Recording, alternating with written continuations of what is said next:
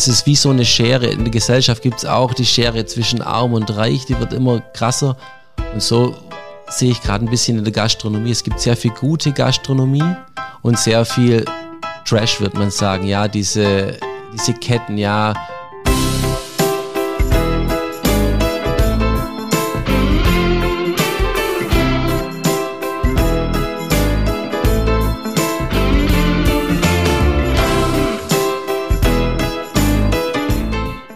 Herzlich willkommen bei The Flying Schlemmer, der Podcast-Talk mit Spitzenköchen von und mit Christian Rückert. Hallo und herzlich willkommen hier zum The Flying Schlemmer. Mein Name ist Christian Rückert und ich bin heute zu Gast im Gasthof zum Bad in Baden-Württemberg, nämlich in Langenau. Richtig. Vor mir sitzt Hans Hege Junior, der Küchenchef hier im Restaurant. Hans, herzlich willkommen und danke, dass ich heute zu Gast sein darf. Ja, ich sage herzlichen Dank, dass wir dabei sein dürfen. Bei euch in der Lobby vorne ist für mich eigentlich total schön. Da ist ein Fußball mit lauter Unterschriften von 1860 München. Wem gebührt diese Leidenschaft?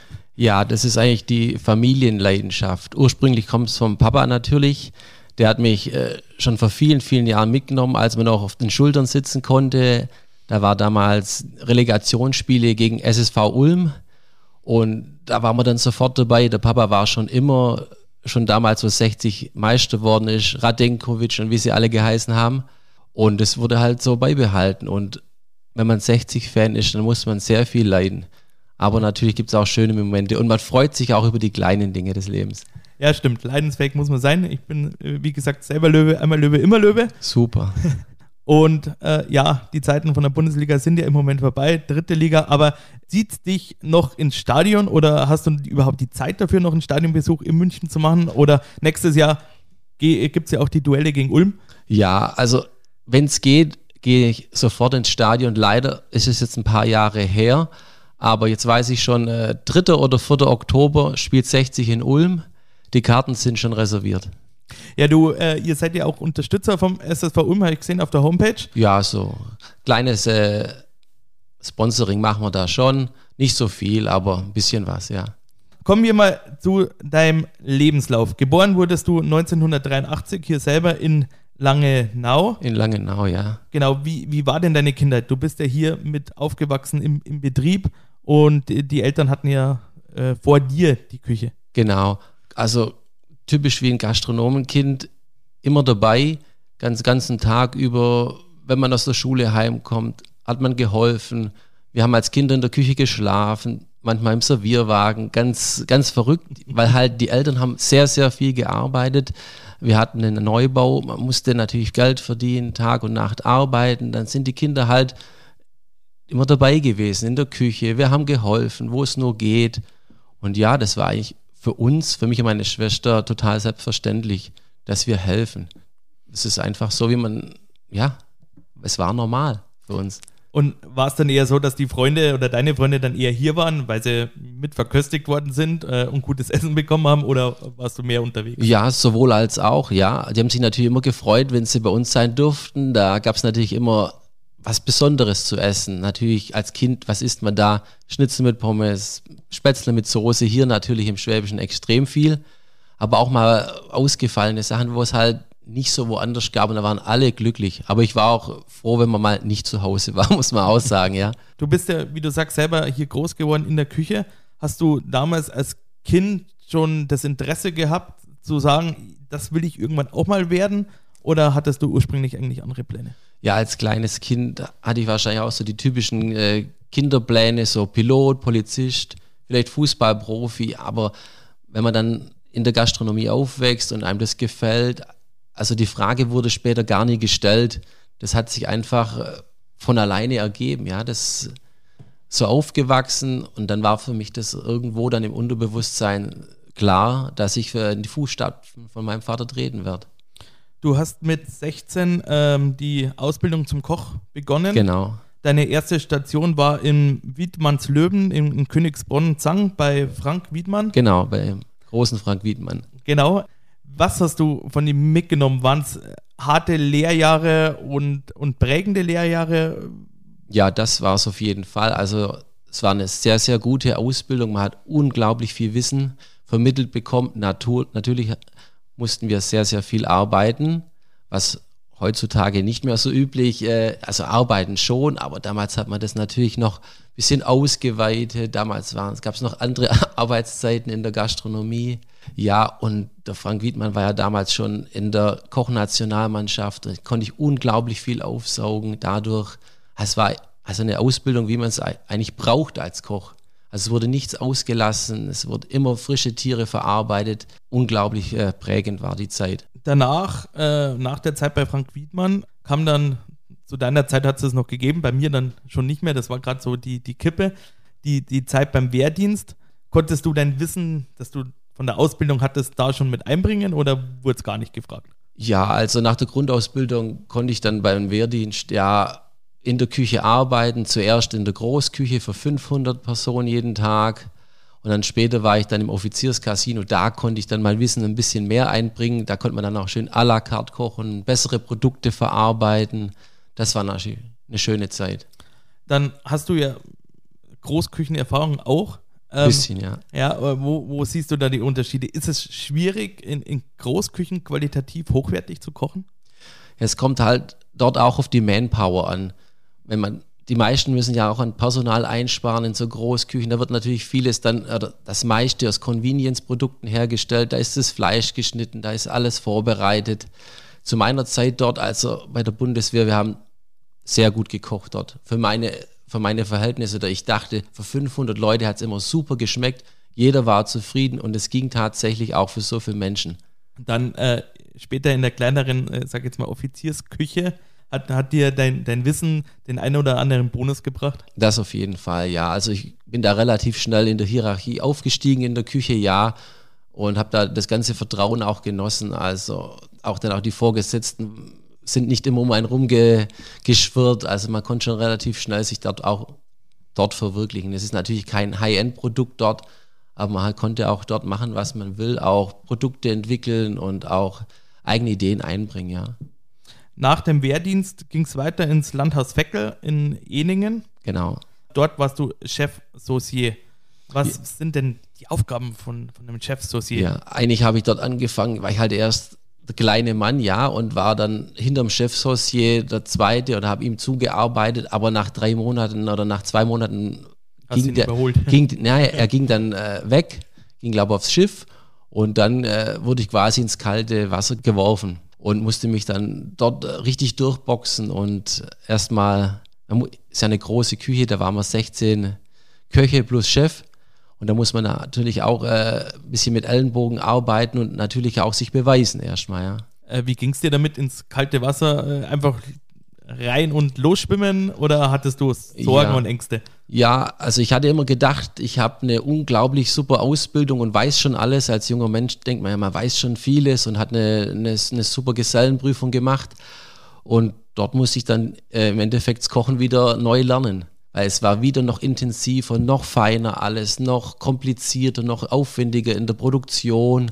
Aber das Endergebnis war natürlich äh, auch äh, dementsprechend. Im Anschluss warst du, bevor du dann wieder nach Hause zurückgekehrt bist, noch im Langgasthof Adler in Rosenberg. Genau, beim Josef Bauer. Genau, alle haben den Stern. Josef Bauer gilt ja als Deutschlands bester Landgasthof. Damals war das auf jeden Fall so, ja. Genau, deine Küche selbst ist ja auch so, äh, auch weltoffen, aber auch sehr ländlich noch oder sehr heimatlich, würde ich es äh, ja. jetzt beschreiben. Hast du sehr viel mitgenommen von der damaligen Zeit? Also man nimmt ja von jeder Station oder Küche, wo man gearbeitet hat, versucht man ja immer für sich das Beste rauszuziehen. Also aus der Lehrzeit, aus der Zeit im Landhaus Feckel oder im Adler in Rosenberg. Aus jeder Küche habe ich natürlich für mich äh, das Beste rausgezogen. Ja, also das Ländliche ist wichtig. Da wird natürlich auch die weltoffene Küche. Aber hier in Langenau in, im Raum Ulm wollen wir natürlich auch für die Leute, die normal essen wollen, hier in der Region auch äh, offen sein. Ja, wir wollen nicht nur ein Gourmet-Menü anbieten. Das ist vielleicht dann in Langenau etwas zu vermessen noch. Wer weiß, vielleicht bringt es die Zukunft, ja. Aber wir wollen für alle da sein. Deshalb haben wir uns so entschieden. Wir machen für alle was vor allem auch regional muss es sein. Und, und es funktioniert ja gut. Also ich, wie gesagt, ich war einmal da und heute jetzt vor unserem Gespräch ja auch äh, im Restaurant gesessen. Es waren ja auch Einheimische da, also es wird ja auch gut angenommen. Ja, mittags ist jetzt nicht mehr so die Zeit, wie es früher war. Ich glaube, auch das Mittagsgeschäft schläft öfters ein. Also mittags ist halt Businesskundschaft und bei uns sind halt durch das, also es tatsächlich ein bisschen mehr kostet, auch Menschen da, die wo nur gezielt zum Essen gehen, nicht einmal einfach schnell, sondern die gönnen sich mittags auch was. Aber ja, mittags, abends ist schon toller. Wie würdest du die Zeit oder die Unterschiede zwischen äh, Frank Wiedmann und, und Josef Bauer, wo siehst du da die Unterschiede zwischen den beiden Personen? Boah, das ist eine gute Frage, ja. Also in der Lehre beim Frank Wiedmann, der hat ja auch schon eine Lehre bei anderen guten Köchen gemacht und das war einfach dieses, dass er in der Nationalmannschaft war und ein unglaubliches Wissen und ein tolles Auge hatte. Also dort wurde unglaublich auch auf Visualität geachtet, wie die Essen aussehen, zum Beispiel gerade durch die Kochkunstschau, wo er sehr aktiv ist, jetzt ja immer noch um die ganze Welt tourt und in Jurys ver, vertreten ist, ja, da hat man mehr das Visuelle gelernt. Und bei Josef Bauer, der war zu seiner Zeit schon sehr avantgarde, fand ich, für, für Deutschland, ja. Und vor allem, was man halt nicht erwartet hatte in Rosenberg, also wir hatten damals schon 25 Espuma-Bläser zu befüllen und, und 40, 50 Paco-Jet-Sachen kannte ich woanders noch nicht so. Und vor allem nicht äh, in Rosenberg, ja. Also da hat man mit neuen Techniken schon gearbeitet und es war alles up to date. Das war für mich damals faszinierend. Aber ich, bevor ich dorthin bin, war, war alles super, aber erst habe ich nicht gewusst, dass es so, so besonders ist, ja. Jetzt hast du ja während deiner Jugend, sage ich jetzt mal, auch bei sehr, sehr vielen Wettbewerben teilgenommen und äh, warst. Ja, in der Ausbildung, ja. Ja, genau. Und warst äh, auch sehr oft auf dem, äh, auf dem Stockerl oder auf dem Trepper gestanden, unter die ja. ersten drei. Ja, Gott sei Dank immer. was hat dich motiviert, sage ich jetzt mal, an, an, an den ganzen Wettbewerben teilzunehmen? Ja, gut, am Anfang in der Lehre, da hat natürlich der Chef da mal gesagt, das wäre doch mal was, an so einem Wettbewerb mitzumachen. Und natürlich ist es ja auch über den Betrieb hinaus eine unglaubliche Fortbildung und auch, auch für, für, für einen selber ein Ansporn, ja. Und dann wurde es halt immer mehr, ja. Dann hat man gesehen, aha, das liegt mir. Ich habe natürlich auch gesehen, aha, das liegt mir. Und dann ging es natürlich immer weiter, von jedem Wettbewerb zum anderen. Und dann hat man sich da hochgearbeitet, wenn man das so sagen kann. Ja, man hat auf den Wettbewerben natürlich auch immer wieder die gleichen Freunde dann gehabt, weil aus den anderen Betrieben waren da auch immer dann die gleichen auf den Wettbewerben. Man hat, man hat sich gekannt und dann war das so eine bisschen Competition, wird man heute so sagen, ja. Ist aus den anderen auch alle ein Sternekoch geworden oder nur aus dir? Ich glaube, die anderen haben es auch ganz ordentlich gemacht. Ich weiß nicht von jedem, was er genau macht, aber alle konnten gut kochen und können es immer noch. Danach hat es dich, also nach der Station in Rosenberg, hat es dich zurück 2007 äh, in die Heimat getrieben, also zurück nach Langenau. Richtig, Und genau. Du hast den Gasthof hier übernommen. Ja, die Küche habe ich übernommen. Der ganz große Patron ist immer noch mein Papa, dem wo es gehört, aber die Küchenregie ist natürlich äh, 100 Prozent bei mir. Dann hat es sechs Jahre lang gedauert, ja, bis zum ersten Stern. Hast du in diesen sechs Jahren bewusst angepeilt, du möchtest den Stern haben oder hat sich so entwickelt und es war am Anfang oder danach einfach so eine Überraschung, die auf einmal da war? Ja, also so gezielt, wie es die meisten Jungen jetzt machen, war es bei uns damals tatsächlich nicht. Habe zu Hause angefangen, nebenher habe ich noch den Meisterkurs belegt und natürlich auch bestanden, ja klar. Und aber so das Ziel, jetzt, ich muss jetzt unbedingt Sternekoch werden, das war tatsächlich gar nicht so, so, so prägend, ja. Also wir haben, ich wollte einfach gut kochen. Ich wollte, dass unser Familienbetrieb hier in der Region absolut zu den Besten gehört oder das Beste ist. Und dann wurde es halt peu à peu und man hat dann ein bisschen mehr im Menü gearbeitet, auch verrücktere Sachen mal eingefügt, neue Fische, Meeresfrüchte. Und ja, der Stern kam dann äh, überraschend, ja. Du hast ihn mittlerweile nicht nur einmal bekommen, sondern die letzten zehn Jahre in Folge. Zehnmal, genau. Äh, beim ersten Mal, wie, wie ging es dir damit, als du ihn verliehen gekriegt hast? Und stumpft man dann über die Jahre weg ab? Ist es immer noch eine Überraschung? Kommt er wieder? Wird man wieder. Äh ja, also das erste Mal ist natürlich äh, total überwältigend, weil wir hatten ja gar nicht drauf hingearbeitet. Wir hatten diesen Bib Gourmand, ja. Gute Qualität zu einem vernünftigen Preis. Und das war eigentlich das Ziel, das zu halten. Also wir hatten jetzt nicht die Ambition und saßen auch nicht daheim vorm, damals gab es schon Facebook, ja, wo man dann ständig an dem Tag, wo der Michelin stand, kommt, immer aktualisiert und schaut, ob irgendeiner schon ein paar Informationen rausgibt. Und wir hatten dann uns eigentlich damit abgefunden, dass es ein Bib Gourmand bleibt, ja. Und damals war auch noch ein kleiner Schreibfehler im, im Michelin. Da war lange nach, hat lange nach halt komischerweise zu Bayern gehört.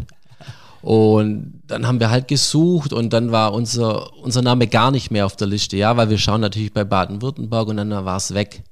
Und ja, ein bisschen Enttäuschung, ein bisschen Ratlosigkeit.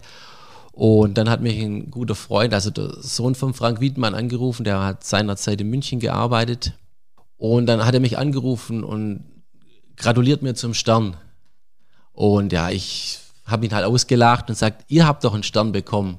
Weil das habe ich dann tatsächlich schon mitbekommen, ja.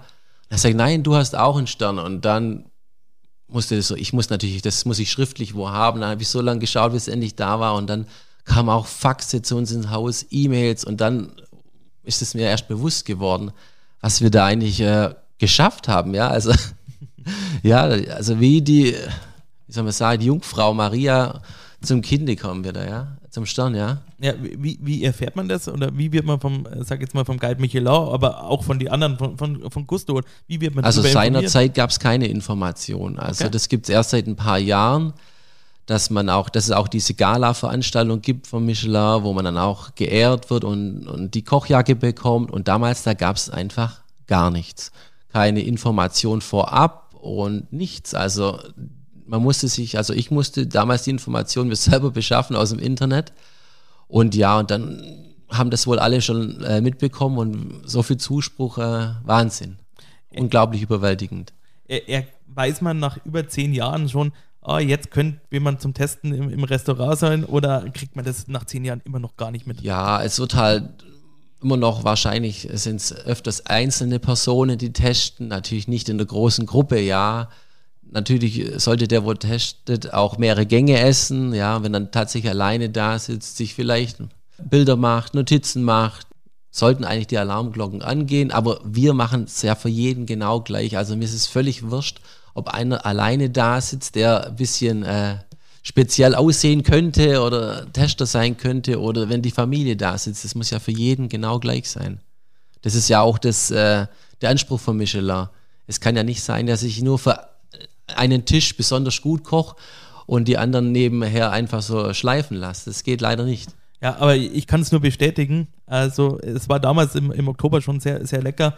Heute äh, kam ich auch schon ins Vergnügen, äh, ein Menü zu, zu probieren und zu essen und es war wieder fantastisch. Was ich mich dann immer wieder frage, ist, ähm, heute gab es beispielsweise was mit Gurken. Wie schaffst du es oder wie schafft man es generell aus diesen einfachsten Lebensmitteln nochmal diese extra Geschmacksnote rauszuzaubern. Es ist ja, ja schon eine es Kunst. sind Erfahrungswerte einfach. Also eine Gurke schmeckt ja im Endeffekt äh, viel nach Wasser. Im Sommer schmeckt sie natürlich ein bisschen noch mehr nach Gurke, Gott sei Dank, ja. Und dann muss man halt mit so einfachen Grundzutaten wie ein bisschen Salz, Zucker, bisschen Säure und dann intensiviert sich das extrem. Also das ist ja das Ziel, auch aus einfachen Dingen was Besonderes zu machen. Nicht immer nur aus Edelprodukten, aus teuren Lebensmitteln. Da kann von mir aus auch mal jede Hausfrau äh, was Tolles zaubern und jeder private Hobbykoch, der ambitioniert ist, kann da auch super kochen. Aber auch aus einfachen Dingen muss was Gutes gemacht werden. Und, und, wie gehst du das Ganze an? Also zum Teil sind das bestimmt Techniken, die man in der Ausbildung und über die Jahre hin gelernt hat und, und, und Wissen, dass man sich aneignet. Oder ist da auch die ein oder andere Schnapsidee mal dabei, wo man sagt, okay, das könnte gut zusammenpassen, jetzt probiere ich es einfach mal aus und, und schau, wie es funktioniert. Ja, nach so viel Jahren jetzt ja mittlerweile, ja, jetzt bin ich ja schon 40, also bin ich 24 Jahre als Koch unterwegs. Da weiß man natürlich irgendwann mal, was im Kopf, äh, im Kopf so, was passt gut zusammen, was wird gut schmecken. Aber natürlich passiert da mal ein Lapsus und es passt gar nicht und dann, aber das weiß man dann auch für die Zukunft. Jetzt zurück nochmal zum Stern.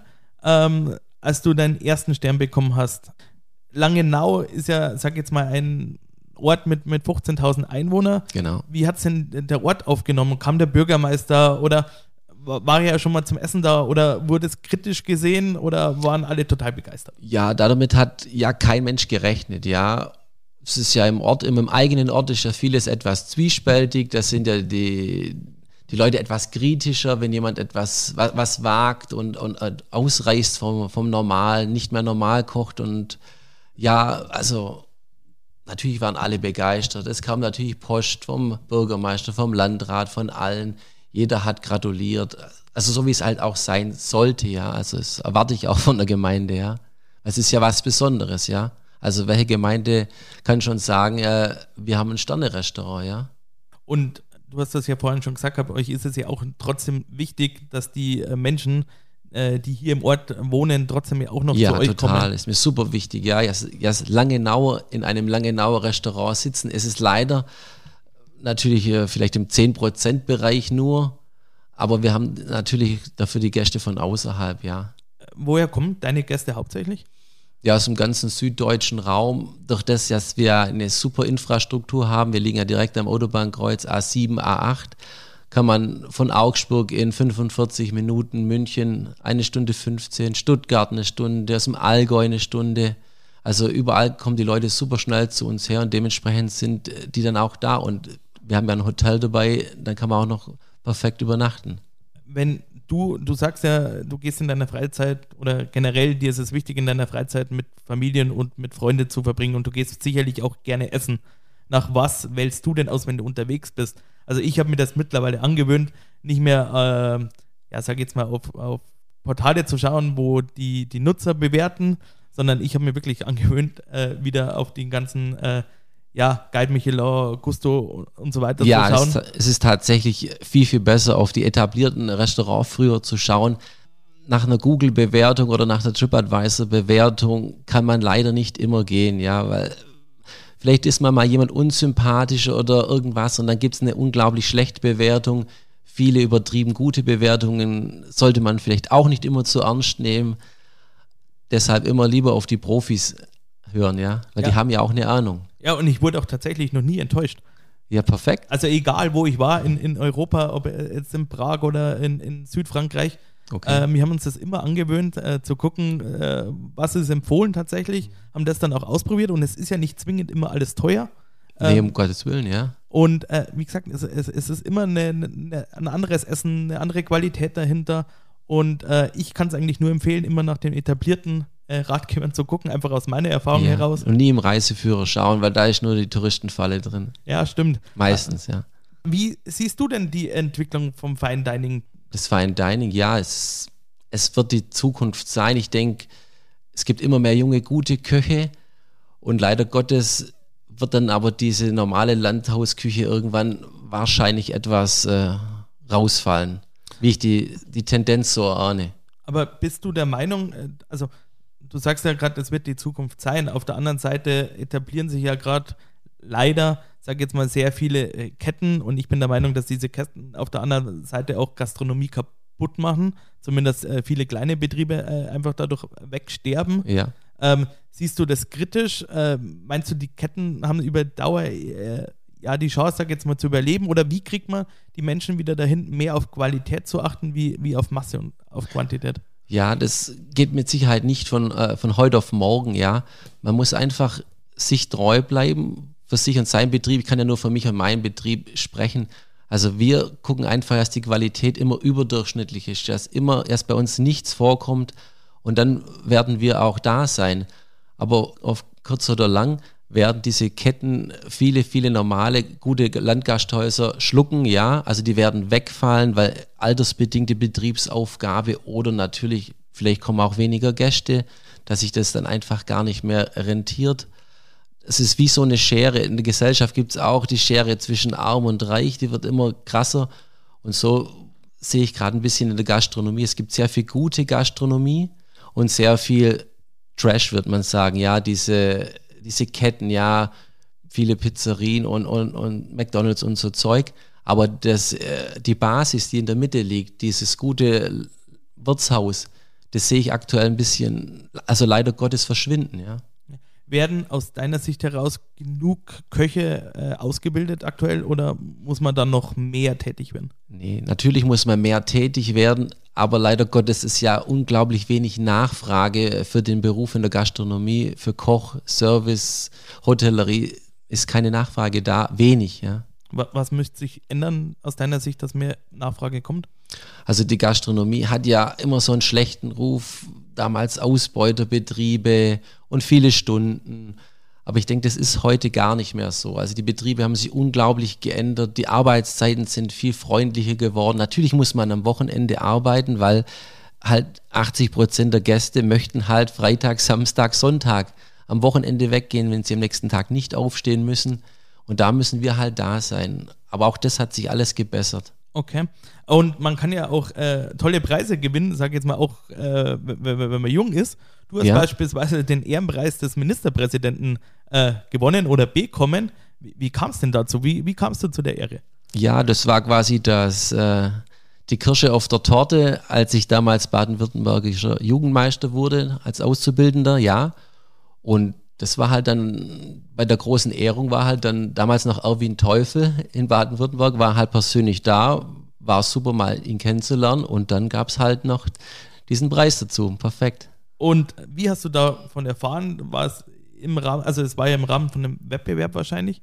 Ähm, Gab es dann im Anschluss einen Brief oder gleich am selben Tag?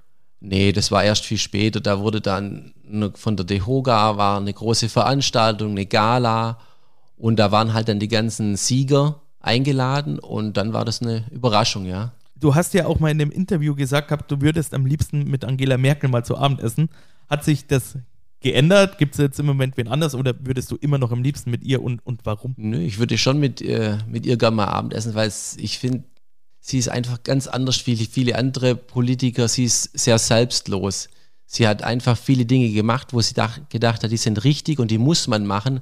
Und sie hat nicht immer nur auf Wählerstimmen geachtet und auf ihr Standing und bla bla bla, sondern sie hat einfach das gemacht, was sie für richtig erachtet. Und das finde ich einfach sehr gut an ihr. Auch wenn sie viele Menschen natürlich nicht mögen, aber das schätze ich sehr, wenn jemand so selbstlos ist und dann wirklich äh, die Dinge auch anspricht, auch wenn es nicht immer populär ist. Hat das, aber du hattest sicherlich schon mal die Möglichkeit, äh, in, in, in einem Restaurant, es war bestimmt die ein oder andere bekannte Persönlichkeit auch schon bei dir.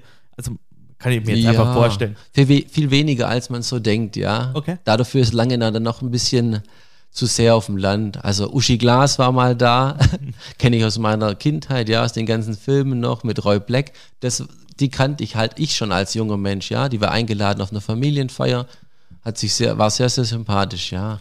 Nutzt man das dann äh, auch mal mit ihnen ins Gespräch zu kommen oder äh, lässt man es eher ja, einfach wie einen normalen Gast und denkt sich, okay, sie ist jetzt hier als Gast, deswegen lasse ich es jetzt einfach auch. Ja, also ich bin sein. da eher sehr zurückhaltend, ja. Also ich spreche jetzt nicht jemanden äh, drauf an oder muss noch ein Foto für Social Media machen. Also bin ich tatsächlich etwas, ja, normal. Ja, ist ja auch gut, also auch sehr bodenständig tatsächlich. Total, total. Also ich bin da gar nicht so auf dieser, dieser Fame-Schiene. Das Wichtigste ist für mich immer, dass wir unsere Leistung bringen. Das ist für mich das Allerwichtigste. In deiner Freizeit als Ausgleich äh, hast du mir erzählt, und, äh, dass du gerne biken gehst, äh, sowohl Rennrad als auch Mountainbike. Und sogar E-Bike auch, ja. E also E-Mountainbike, das ist äh, gerade das große Hobby, ja. Okay, also E-Mountainbike habe ich jetzt noch gar nicht, also habe ich so, also ich kenne E-Fahrräder, ja. Äh, aber was ist der Unterschied zwischen E-Mountainbike? Ja, einfach, dass man auch im Gelände die Unterstützung hat, ja man kann ja auch dort äh, auf Eco schalten und sich austoben und auch dort braucht man tatsächlich auch Kraft zum Fahren. Aber man kann einfach ganz andere Strecken zurücklegen. Man kann mal zwei Gipfel erklimmen an einem Tag und wieder runter und wieder hoch. Das ist einfach das Tolle, ja. Aber Rennradfahren ist genauso befreiend. Also man muss sich einfach austoben können vom Alltag auch mal, ja. Also du nutzt es, um deinen Kopf frei zu kriegen. Sowieso, ja. Genau. Und natürlich auch, äh, um körperlich fit zu bleiben, ja. wie ich vorher schon gesagt habe, hast du auch Familie und Freunde sind dir sehr, sehr, sehr wichtig. Genau. Und du triffst sie gerne bei gutem Essen. Findest das dann eher bei äh, hier statt? Musst du dann immer kochen? Oder bist du dann mal froh, wenn du. Also ich versuche immer so wenig wie möglich kochen zu müssen. Lass mich da tatsächlich gerne einladen, ja. Aber für mich ist ja, gutes Essen, ist auch ein gutes Vesper, ist auch ein tolles Essen. Und wenn jemand was für mich macht und sich Mühe gibt, hat er bei mir schon gewonnen. Also das muss nicht was Teures sein, einfach was bodenständig Gutes, bin ich total glücklich. Hauptsache mit Liebe gemacht. Ja, äh, finde ich auch. Also es, es, es gibt ja so viele verschiedene Bereiche und ähm, man merkt einfach, äh, steckt Liebe, steckt, steckt Herz drin oder eben nicht. Ja, das ist, also das schmeckt man meiner Meinung nach fast überall raus. Wenn jemand was mit Passion, mit Leidenschaft macht oder ob er es einfach nur macht, weil das sein Job ist.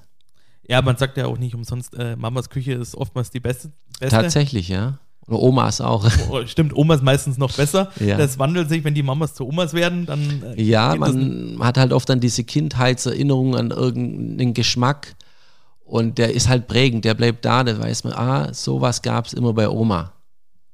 Aber was war dein Lieblingsessen damals oder mit was verbindest du das Essen von der Oma? Boah, alles Mögliche. Es gab ja alles. Dann gab es auch mal einfach nur gezuckerte Erdbeeren und die lässt man dann stehen, dass sie so ein bisschen schön weich werden. Das sind so Sachen, ganz einfache Dinge, ja. Spätzle natürlich. Ich esse jeden Tag eine Handvoll Spätzle. Fast mein ganzes Leben jetzt schon, ja. Das gehört einfach dazu. Das ist für mich das ganz Normalste, ja. Es gibt ja auch natürlich immer Spätzle, gell? das ist auch der Vorteil. Deshalb kann man das jeden Tag machen, ja. Stehen ja auch bei dir äh, immer mal wieder mit auf der Karte drauf? Ja, irgendwo immer muss immer Spätzle da sein. Bei irgendeinem Gericht. Also wir haben ja Gourmet-Menü, Fischmenü und noch ein bodenständiges Badwirtsmenü. Und da ist immer auf jeden Fall irgendwo einmal Spätzle dabei, weil die Leute es bei uns, denke ich, einfach erwarten, ja. Und auch von, natürlich verwöhnt sind davon. Was, also du hast es gerade selber angesprochen, du, ihr, ihr, habt ja verschiedene Menüs. Ähm, genau. Was ist das, was, sage ich jetzt mal, am, am, meisten ankommt, weil die, ähm, es wandelt sich ja, sage ich jetzt mal, auch äh, die Einstellung zu, zu Lebensmitteln. Äh, Vegetarier gibt es ja immer mehr, auch, auch äh, der Veganismus kommt immer mehr. Ähm, richtig, richtig, ja. Genau, merkt ihr das bei euch in der Küche? Also wir bieten ja von jedem Menü auch eine vegetarische Variante an. Die ist jetzt nicht explizit äh, auf der Karte aufgeschrieben oder niedergeschrieben, aber man kann immer den Service fragen, es steht auf der Karte, aber es ist aktuell erstaunlich wenig, muss ich tatsächlich sagen, äh, was vegan oder vegetarisch bei uns äh, abgerufen wird, ja. Die meisten haben sich vielleicht schon dran gewöhnt, dass es bei uns auch so die guten Sachen gibt. Wir hatten früher ein vegetarisches Menü, aber das hatten immer nur Essbegeisterte gegessen, aber die wenigsten Vegetarier an sich oder Veganer. Das war einfach für, für Normalessern, ja die wo mal was anderes wollten, ja. Aber aktuell natürlich die Entwicklung sehr groß und ich krieg's ja überall außen mit. Aber bei uns, ja, essen fast alle normal. ich habe auch gesehen, du kannst selber Pralinen herstellen. Wie, wie kam es dazu und wo hast du das gelernt? Weil ich denke, das lernt man jetzt nicht in der, in der Kochausbildung. Nee, aber das Arbeiten mit Schokolade habe ich schon auch in meiner guten Ausbildung, ja, äh, immer wieder gelernt. Ja, da hat man schon sehr viel mit Schokolade gemacht. Auch dort war ich schon auf Patisseriekursen. Und ja, das, wenn man einmal mit Schokolade arbeiten kann, das verlernt man ja dann nicht, nicht unbedingt wieder. Ja, es ist wie Fahrradfahren. Man weiß, dass man die, eine gute Schokolade braucht, dass man sie temperieren muss, dass sie nicht anläuft. Ja, und das mit den Pralinen gab es natürlich zum, zum Kaffee dazu im Restaurant. Aber natürlich während Corona haben wir das äh, etwas intensiviert und, und auch äh, separat noch die Pralinen angeboten und verkauft. Hast du eine eigene Entwicklung an, an Pralinen, die von dir stammt? Ja, wir machen halt mit Eierlikör, salzige Erdnusspralinen und solche, ab und zu je nach Saison mal oder auch mit Kürbis, Kürbiskern, Kürbisöl, immer nach Saison mal wieder was. Damit ist man ja auch bestens ausgestattet für Geburtstagsgeschenke, Muttertagsgeschenke. Oh ja, da freut sich immer wieder jemand drüber. Und es ist wahrscheinlich auch schnell, verhältnismäßig schnell gemacht. Ja, man sollte sich halt auf jeden Fall auch Zeit nehmen. Also wenn man Pralinen macht, kann man nicht noch nebenher da Soße machen, Salat schnippeln oder sonstige Sachen machen. Da muss man dabei bleiben. Man muss auf, das muss halt alles auch unglaublich akkurat und sauber gearbeitet werden. Wie gesagt, die Schokolade muss natürlich die richtige Temperatur haben. Ja, und einfach, ja, akkurat muss man sein. Und da kann man nicht nebenher noch äh, andere Dinge machen. Jetzt weiß ich von meinem letzten Besuch, wurde mir damals äh, erzählt, ähm, zu euch kommt immer mal wieder ein Pilzesammler, der auf einmal ursprünglich, so zumindest, so ist es mir erzählt worden, vor der Tür steht äh, und euch äh, die Pilze anbietet. Es ist ja auch so eine aussterbende, äh, ja, es machen ja nicht mehr viel, das wissen wir dir auch nicht mehr so weitergegeben. Nee, das ist was Besonderes. Der Herr kommt halt, wenn er tolle Ware hat, Steinpilze oder mal was anderes, ja. Und dann kommen die aber perfekt geputzt, ja, zu uns. Und dann kaufe ich die auch sehr gerne, weil dann ist keine Arbeit mehr dahinter. Aber natürlich Pilzesammler gibt es schon noch. Die verraten natürlich sehr ungern ihr Pilzrevier, wo sie sammeln. Ja, das, sonst wird man sich auch selber mal sammeln. Wir gehen auch manchmal in den Wald, ich mit meinen Mitarbeitern. Und wenn wir was am Boden sehen, nehmen wir natürlich mit, ja. Also wenn es kein giftiger ist. Ja, und, und früher, also zumindest die Geschichten, die ich, ich von meinen Großeltern kenne, ähm, war das ja doch auch noch gang und gäbe, so wie es der Herr jetzt macht, dass man sagt, man geht in den Wald, äh, geht dann zu den Restaurants und, und verkauft dann das, was man gesammelt hat. Aber dementsprechend war es auch so für mich so besonders, als ich es gehört habe, weil ich, äh, das ist die einzige Story, die ich kenne, wo das jetzt noch so gehandhabt wird tatsächlich. Ja, aber ich denke, das passiert in anderen Restaurants auch, dass die ihren, ihre Zulieferer haben und vielleicht auch, ja, also mir werden auch mal manchmal Morcheln angeboten und da haben die Leute im Internet geschaut, was Morcheln so kosten und die wollen dann 200 Euro fürs Kilo. Natürlich utopisch, ja. Aber wir freuen uns drüber und ich finde es super cool, wenn, wenn da mal mehr verschiedene Sachen kommen würden, ja. Wenn er vor der Tür steht und, äh, sag jetzt mal mit Steinpilzen vor der Tür steht, er steht ja immer unangekündigt vor der Tür. Ja. Das heißt, schmeißt du dann immer deine komplette Speisekarte um oder zauberst du es einfach noch mit dazu in, in, in, in deinem Ja, Menü? das versuchen wir dann irgendwo einzubauen oder als Special noch anzubieten. Ja, einfach mal nur Steinpilze in Rahmen oder gebraten. Ist ein unglaublich tolles Produkt als Zwischengang. Einfach so, wie man es halt braucht. Dafür sind wir ja Köche, dass wir ein bisschen kreativ sein können. Auf deiner Karte und in den Menüs tauchen auch immer so äh, Klassiker auf wie äh, eine Maultasche, äh, Maultaschensuppe oder auch äh, Zwiebel äh. Also eigentlich wollte ich das vor, also eigentlich wollte ich das für die Maultaschen fragen. Jetzt kam, hast du mir das vorher mit den Spätzle erzählt. Deswegen mache ich es jetzt für beides. Was zeichnet sich, äh, wie zeichnet sich eine perfekte Maultasche aus und wie die perfekten Spätzle? Oh, das ist eine super Frage. Also Maultaschenrezepte gibt es ja wie Sand am Meer. Also es sollte vielleicht nicht zu kompliziert sein, ja. Also Teig ist ja klar und dann, ja, Schweinefleisch, Brät, Speck, Zwiebeln, Lauch, Spinat, Liebstöckle ist wichtig, Petersilie und dann halt noch ein bisschen Salz und Pfeffer. Also nicht zu verrückt. Ich finde, das muss einfach eine klassische Maultasche sein, ohne verrückte Gewürze drin. Ganz easy. Also als Koch kann man sagen, ganz easy, ja. Ja, vielleicht, äh, wir haben vorher schon drüber geredet, vielleicht gibt es äh, später noch, wo wir dann auf Social Media veröffentlichen können, das ein oder andere Rezept, das du mir nachreichen wirst. Gerne, gerne. Vielleicht zur Maultasche, vielleicht auch zu was anderem. Lasst euch überraschen. Aber jetzt zurück zur heimatlichen Küche was ist für dich heimatliche Küche? Wie zeichnet sie sich aus und äh, welche Emotionen kann die in einem wecken? Ja, für mich ist es halt wichtig, dass wir Produkte und auch oder Gerichte kochen, die wo hier dazugehören. Zum Beispiel Linsen. Linsen gibt es auf der Alp, werden hier angebaut, dann kann man auch Linsen mit Spätzle und Wienerle verkaufen. Ein absoluter Klassiker. Oder Kuddeln, was, was es ja immer seltener gibt, ja. Saure Kuddeln mit Röstkartoffeln oder Bratkartoffeln, kann man sagen, wie man will, ja das gehört halt hier dazu. Und bei uns auf der Karte muss halt, äh, der Bezug muss halt ein bisschen da sein, weil eine Maultasche kennt hier jeder. Ein Rostbraten kennt hier auch jeder. Das brauchen die Leute auch. Und an solche Gerichten kann man auch gut Restaurants unterscheiden. Okay. Weil es ja überall gibt hier in der Region, ja. Da sage ich mal so ein Rostbraten-Indikator. Da können, da suchen sich die Leute, können dann am Rostbraten, bewerten die dann ihr, ihr Restaurant, ja. Also man müsste eigentlich ein Buch äh, erstellen, äh, wer hat den besten Rostbraten. Zum Beispiel, ja. Also der ist ja hier in der Region halt absolut typisch. Woanders gibt es wieder andere Gerichte, wo dort äh, auf jeder Speisekarte zwingend stehen, ja. Und bei uns ist es halt der Einstieg zu uns, ja, nimmt natürlich auch vielen Gästen ein bisschen die Hemmschwelle, in ein, in ein Sterne-Restaurant zu gehen. Klar, jetzt das Fine Dining nimmt ja sowieso vielen Gästen schon die Hemmschwelle, aber wenn jetzt jemand da nicht diese Gourmet-Schiene unbedingt möchte und diese ausgefallenen Sachen, der ist bei uns dann eben gut aufgehoben, wenn er Maultaschen sieht, einen Rostbraten sieht und dann vielleicht noch ein Dessert dazu bekommt, wo er kennt, wo er den Namen schon mal gehört hat und nicht zu verrückt ist, ja. Jetzt äh, legst du ja auch sehr viel Wert auf äh, hochwertige Qualität mhm. äh, von, von deinen Zutaten. Ähm, nach was wählst du aus oder wie unterscheidest du die, die, die Qualität oder was wäre jetzt auch dein Tipp für, für zu Hause?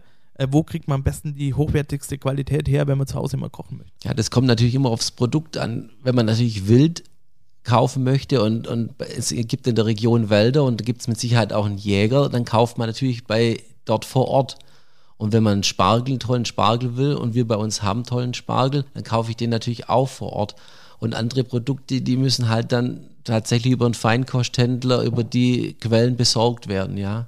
Natürlich hat man auch Kontakt zu anderen Zulieferern, ja, ob es Eier sind oder ob es Geflügel ist, ja. Aber das, was es halt nicht bei uns hier gibt, muss natürlich über, über einen Profi äh, bezogen werden, ja.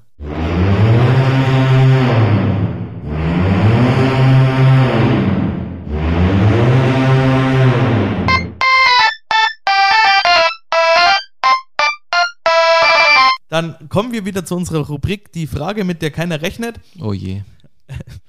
Es ist keiner begeistert, wenn die Rubrik kommt. Das war aber auch noch nie schlimm. Wir sind ja jetzt hier in der Nähe von Ulm. Ähm, wir haben ja vorher schon festgestellt, die ganze Familie ist äh, Fan von den Löwen, was ich Richtig. persönlich auch gut finde. ähm, diese Saison spielen ja, haben wir auch schon drüber geredet, die Löwen ja hier in Ulm Richtig. äh, gegen die Spatzen. Für wen schlägt am Ende dein Herz? Absolut für 60. Also, das ist jetzt auch egal, wo man ist. 60 wird immer das Erste sein. Und dann kommt Ulm und dann kommt Heidenheim. Aber 60 ist halt immer das Erste, ist die große Liebe. Ja, wird, wird auch nie ja, vergehen. Münchens große Liebe, ja. Münchens große Liebe. Ja, man sagt ja auch immer, die, äh, sage ich mal, Ur-Münchner sind alle blau. Ist tatsächlich so, ja. Und, und aber um, um da nochmal drauf einzugehen, du, ihr seid ja die komplette Familie eigentlich hier äh, aus Langenau, also in der Richtig, Nähe von Ulm. ja. Ja. Da ist ja, also wie, kam der Be also wie kam der Bezug von, von, von, von deinen Eltern, von deinen Großeltern? Es ist ja schon das- eine Strecke. Ja, das ist halt von meinem Papa, der hat es halt damals wahrscheinlich schon gesehen, als die ersten Aufnahmen gab und der war halt dann von 60 begeistert und ich finde halt, wenn man sich einmal für einen Verein äh, entscheidet, muss man halt auch dann äh, dabei bleiben und man kann nicht wie heutzutage immer das Fähnchen in den Wind halten und jetzt dieses Jahr sind die gut, nächstes Jahr sind die anderen gut oder immer nur die gleichen gut, wie es aktuell so ist, die letzten elf Jahre, leider Gottes. Und Ja. äh, du gibst die Leidenschaft hoffentlich auch, sag jetzt mal, weiter und, und verteidigst die auch gegenüber Freunden und Bekannten. Also ich weiß ja, das da selber. gibt's, da gibt's gar nichts. Äh, Meine älteste Tochter, die, also da gibt's eine wirklich nette Geschichte. Also das waren die Relegationsspiele gegen Holstein Kiel. Das ist schon ein Weilchen her. Aber da war meine damalige Partnerin schon schwanger und wir haben dann dort im, im alle Freunde wussten es noch nicht und wir hatten, waren dort im Rückspiel und hat man halt einen 60-Strampler gekauft. Ja, und dann haben halt die anderen gefragt, ja, für was ist der? Ja, und damit war das der erste Bezug zu 60 für die Tochter gleich schon mal da. Und dann auch Trikot und tatsächlich, ja, wie es sich gehört. Ja, ja, bei, also bei mir, bei meinem Sohn, äh, wir hatten so eine Bettumrandung uns von äh, meiner Schwiegermutter nähen lassen. Ja. Habe ich auch drauf bestanden, da muss noch irgendwo ein Löwe drauf oder 68. Ah, perfekt, super cool, super cool, ja. Und natürlich Schnuller und was alles dazugehört, ja. Ja, heutzutage ist es ist ja so, dass die Kinder ja oftmals nur noch einem, höchstens vielleicht zwei Vereinen hinterherlaufen. Leider Gottes, Ja, ja. und äh, diese Regionalität ja gar nicht mehr so zu, ja, zu, zu Nutzen Nee. kommt. Ja, die meisten hier sind natürlich für, für Stuttgart, für der VfB, ist ja auch klar. War, war halt damals auch der größte Verein, so der, aktuell nicht der beste im, in der Region, aber äh, zumindest der größte und der bekannteste. Jetzt kommen wir aber wieder zurück zu deiner Küche. Viele Köche haben ja, sag ich jetzt mal, so eine eigene Handschrift, die man durch die Gerichte durch wiedererkennt. Würdest du auch sagen, dass du auch eine eigene Handschrift hast und, und wie sieht die für dich aus? Boah, das ist eine, eine sehr, sehr gute Frage, ob ich eine eigene Handschrift habe. Dass alles unglaublich äh, akkurat aussieht. Das ich finde, als ja, Perfektion finde ich halt wichtig bei uns. Und aber auch der Geschmack, ja. Schwer, schwierig zu sagen, weil ich begeister mich ja dann für jedes Gericht gleich und ja, es muss einfach eine, eine, tolle Vielfalt sein. Das einfach, unsere Gerichte haben viele Komponenten in der Tat noch. Das ist halt gerade noch oder aktuell bei uns so. Wer weiß, vielleicht äh, ändert sich die Handschrift bis in fünf Jahren oder in zwei Jahren. Dann kocht man in eine andere Richtung. Andere sehen das vielleicht von außen anders. Selber sieht man es ja oft äh, komplett anders, ja. Hast du noch Ziele für, für, für die nächsten Jahre, wo du hin möchtest? Oder sagst du, das ist jetzt ein Level, mit dem ich gut klarkomme? Ja, wir haben ja jetzt aktuell ein ganz neues Restaurant gebaut, Anfang des Jahres. Bist du ja heute drin gesessen, beim letzten Mal war es noch anders, ja. Stimmt. Und natürlich muss dieses Restaurant auch dementsprechend bekocht werden, ja. Und also wir werden auf jeden Fall nicht äh, nachlassen. Das ist mal das Allerwichtigste. Und wenn es, so Gott will, irgendwie weiter nach oben gehen sollte, why not? wie, wie, wie, also du hast, ich war vorhin selber kurz drin, du hast eine verhältnismäßig sehr große Küche, finde ich. Und du sagst, es ist sehr wichtig für dich. Ja, ich will einfach, wir brauchen Platz zum Arbeiten. Jetzt gerade, wenn man zum Beispiel Pralinen machen muss, wie wir es vorhin besprochen haben, da braucht man halt auch Platz. Oder wenn viele Vorspeisen angerichtet werden, ich kenne das aus vielen Küchen, dann, wenn dann Vorspeisen angerichtet werden, aber gleichzeitig schon ein Dessert kommt, dann geht, schon, geht bei vielen Küchen schon der Platz aus. Und deshalb haben wir das damals großzügig geplant. Also die war von Anfang, an, von Anfang an auch nicht so groß. Aber als wir dann mal umgebaut hatten, das war 2010, 2012, haben wir gesagt, wenn schon, denn schon. Und wenn man den Platz hat, muss man ihn auch nutzen. Und ich bin jetzt sehr, sehr froh. Man kann mal nebenher was machen und muss nicht immer gleich alles sofort wieder wegraumen. Man kann da mal Sachen ja, die wohl länger einfach dauernd stehen lassen, mal was über Tage abpassieren und es ist kein Stress, steht nichts im, also steht nichts im Weg rum direkt, ja. Unglaublicher Vorteil und wie gesagt, alle Posten großzügig, separat, extra Patisserie ist perfekt. Wie, wie groß ist dein Team und wie gestaltest du die Abläufe? Hast du auch diesen äh, berühmten rauen Küchenton oder ist es alles sehr familiär? Also mittlerweile sind wir ein sehr kleines Küchenteam für die Größe, die wir bespielen, für den Aufwand, den wir betreiben. Leider etwas der aktuellen Situation natürlich äh, geschuldet, ja. Ich wäre gerne ein, zwei Mann mehr, um auch meinen Papa mal zu entlasten, ja. Aber aktuell sind wir zu, zu dritt und ja, der raue Ton, den hatte ich früher äh, sehr viel mitbekommen.